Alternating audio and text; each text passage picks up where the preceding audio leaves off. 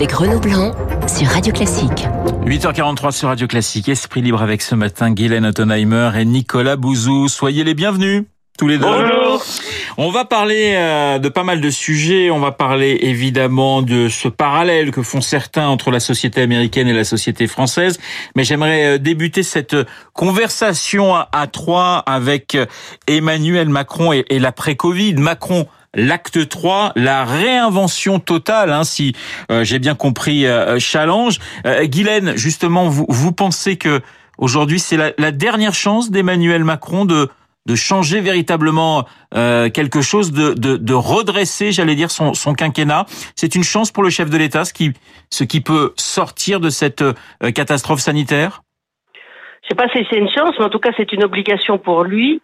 Et il conçoit cette fin de quinquennat comme une pré-campagne présidentielle, c'est-à-dire que se réinventer à deux ans de l'élection présidentielle, ça veut dire qu'il n'y reste qu'un an pour agir, parce qu'après on sera en campagne il faut aller très vite, très fort sur deux, trois sujets et déjà ouvrir la perspective de ce que serait le quinquennat suivant.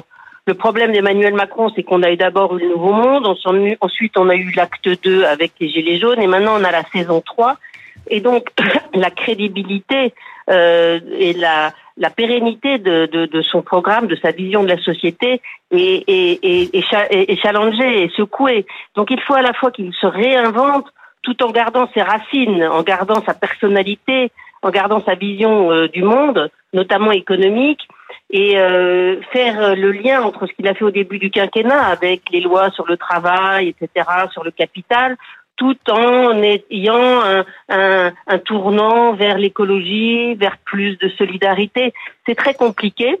Et donc, ils essayent d'enrober de, tout ça dans des, dans des valeurs comme la valeur travail, pour donner le sentiment à la fois d'une continuité mais d'un nouvel élan.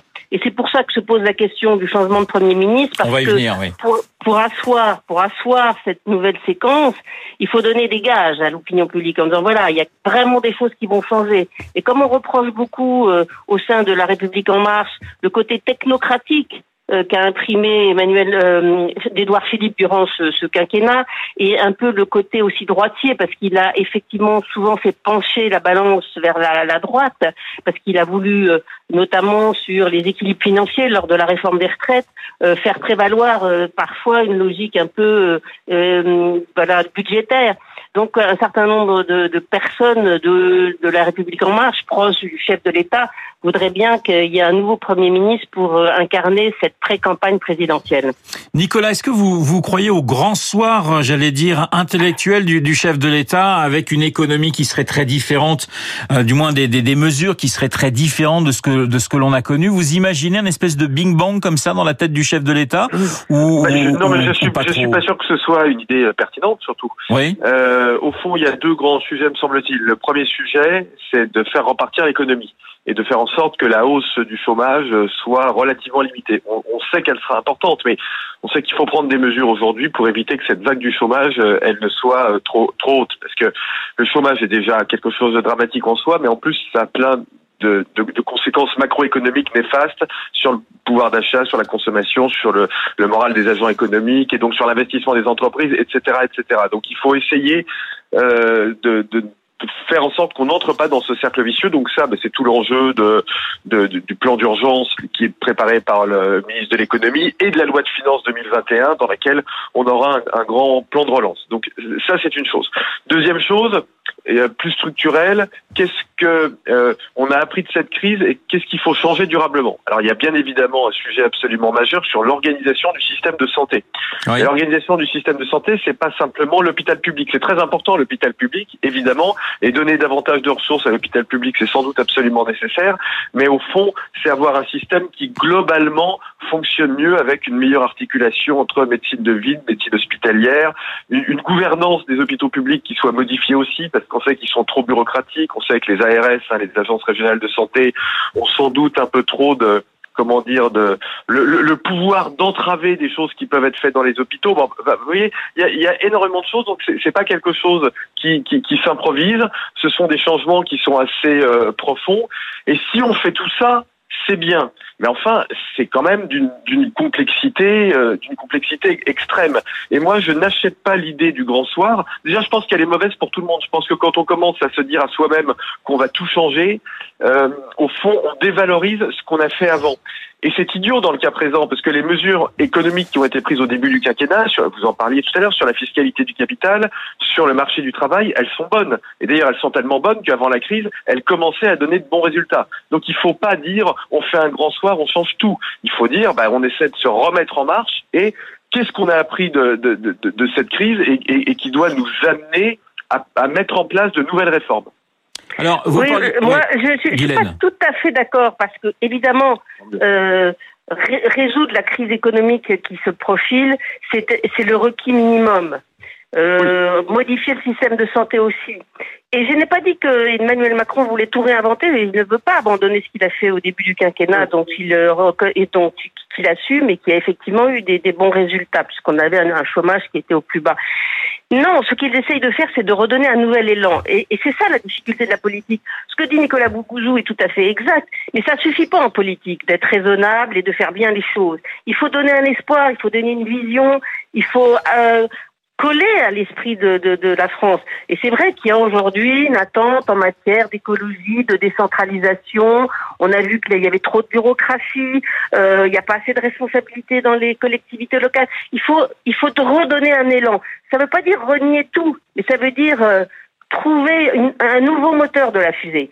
Et c'est ça qui est très difficile. Justement, Nicolas et Guylaine parlaient du, du cas d'Edouard Philippe. Est-ce que euh, pour vous, ce nouvel élan, il doit s'incarner avec par, par un nouveau Premier ministre non, pas forcément.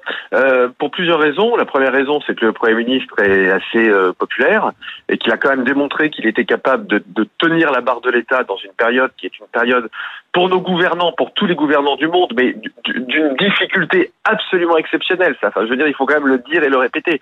On a traversé une crise et on traverse encore une crise, même si les choses vont mieux, mais pour laquelle il n'y a pas de précédent. Donc, euh, on apprend en marchant. Donc, c'est d'une difficulté quand vous êtes à la tête d'un gouvernement, d'une difficulté technique et politique absolument exceptionnelle. Et, et lui, il a plutôt bien réussi, me, me semble-t-il. Ça, c'est la première chose. La deuxième chose, c'est que sur les sujets dont parle Guylaine, par exemple, la décentralisation. Moi, je suis entièrement d'accord. Je suis très attaché à la décentralisation. Ça fait des années que je dis au gouvernement que là, il y a vraiment un, un levier de changement qui est très intéressant, qui peut permettre d'embarquer les Français. Mais Édouard Philippe, lui, il peut incarner cette idée de décentralisation. Il a été, euh, il a été maire. C'est un élu local. Il connaît ces sujets absolument par cœur. Donc, il est capable de, de faire ça. Puis, la, la dernière difficulté du changement de Premier ministre, c'est qui vous mettez à la place. Euh, ça, c'est la grande question, effectivement. Eh oui, parce que euh, c'est un poste aujourd'hui, comme beaucoup de postes politiques d'ailleurs, ce qui d'ailleurs est un sujet majeur, hein, qui à mon avis va nous revenir comme un boomerang en pleine tête ces prochaines années, ce sont euh, des, des postes qui ont énormément perdu en attractivité. Donc il est très difficile d'attirer des gens géniaux dans ces postes. C'est possible. Oui. C'est beaucoup plus difficile que ça l'était il, il, y a 15 ans. Guylaine, et j'aimerais ensuite qu'on passe à ce, ce, parallèle entre la société française et, américaine, mais euh, justement, c'est vrai, remplacer Édouard Philippe, très populaire en ce moment, enfin en tout cas plus populaire que le chef de l'État, vous allez venir, c'est déjà arrivé hein, qu'un Premier ministre euh, populaire euh, saute parce qu'effectivement, ça ne plaisait pas trop du côté du château, mais évidemment, il y a toujours le nom du, du successeur. Est-ce que vous avez, vous, une, une idée particulière? Non, c'est une des principales difficultés parce qu'effectivement, face aux secousses auxquelles on doit s'attendre, à la fois sur le plan économique, social et même politique, euh, c'est vrai qu'on sait déjà qu'Edouard Philippe tient la route. Mais la question se pose pas que seulement comme cela. Euh, Prenons l'exemple de Sarkozy-Fillon. Fillon a été pratiquement populaire pendant tout le quinquennat. Sur, 5, sur 56 tests euh, de, sondage, il a été plus populaire une cinquantaine de fois. Et certains pensent que si euh, Nicolas Sarkozy s'était débarrassé de François Fillon plus tôt, il aurait peut-être gagné la présidentielle. Parce que ces premiers ministres qui sont dans l'action concrète, quotidienne, euh, montrent les défauts par inversé de leurs présidents qui sont stratosphériques et qui quelquefois inquiètent par euh, leur vision euh, du futur et qui ne, qui ne, sont pas assez concrets. Donc c'est très difficile pour un président de rebondir à la veille d'une présidentielle en gardant le Premier ministre. C'est toute la question. Est-ce qu'on croit qu'un changement de Premier ministre peut redonner, faciliter un nouvel élan, une nouvelle vision du président? C'est comme ça que la chose se pose. Effectivement, cela dit, la difficulté, c'est trouver quelqu'un capable d'affronter euh, la période qui va venir, qui va être assez difficile, assez complexe. Assez complexe, effectivement. Il nous reste une minute trente pour parler donc de ce parallèle que font de plus en plus de personnes entre la société française et la société américaine, faisant un parallèle entre la police française et la police américaine. Titre de l'article du Parisien, page 5, l'Élysée craint la contagion. Est-ce que est-ce que c'est une un, un, véritable risque euh, pour pour effectivement l'Élysée, Guylaine? Ah oui, parce que les banlieues sont à cran. Euh, il y a des très très mauvais rapports entre la police et les manifestants parce qu'il y a eu énormément de manifestations durant ce quinquennat. Souvenez-vous, il y a eu les retraites, il y a eu le statut de la SNCF, il y a eu les gilets jaunes. Donc il y a eu énormément de manifestations et, énormément de répression. Donc les tensions sont énormes. Maintenant, ce que je trouve absolument hallucinant, c'est cette violence de, américaine, alors que ce pays a fait énormément avec la discrimination positive. Vous avez des tas d'élus noirs, vous avez des tas de présentateurs, de journalistes. Quand vous entrez dans une entreprise américaine, il y a de la diversité, des noirs, des hispaniques. Euh, des asiatiques, beaucoup plus que dans la société française. Et malgré ça, il y a toujours un plafond de verre et il y a toujours une rancune, alors qu'il y a une classe moyenne très importante aux États-Unis. Il y a des, euh, Afro-Américains dans toutes les grandes universités, y compris à la Law School à Harvard. Et malgré ça, ils n'ont pas réussi à éteindre euh, la colère euh, de, de, de ces descendants d'esclaves. Le passé ressurgit en permanence. Nicolas, il nous reste 30 secondes sur ce, ce Oui. parallèle justement entre les États-Unis et, et la France. Il vous semble judicieux ou on est à côté de la plaque Non, ce sont des, enfin, il y a peut-être un risque d'extension des, des protestations en France, mais en tout cas, la situation américaine et la situation française sur la question du, du racisme, euh, ce sont deux sociétés qui sont euh, complètement différentes. Oui. Euh, Tocqueville expliquait déjà au début, au début du 19e siècle que même dans les États qui avaient aboli l'esclavage, les discriminations entre les Noirs et les Blancs demeuraient. Et Tocqueville disait ça durera au moins deux siècles. Donc il, il avait vraiment parfaitement euh, vu ça. Et donc aujourd'hui, tous les indicateurs économiques montrent des inégalités importantes entre euh, les Noirs et les Blancs. Et fondamentalement, euh, la société américaine est beaucoup plus violente que la société européenne. Vous prenez le taux d'homicide, vous prenez le taux d'incarcération, vous avez des indicateurs qui n'ont absolument rien à voir avec ce que l'on connaît en Europe. Donc ce sont vraiment deux sociétés encore très différentes. Merci beaucoup Nicolas Bouzou, Guylaine Ottenheimer, Esprit Libre ce matin sur l'antenne de Radio Classique, 8h56 dans un instant.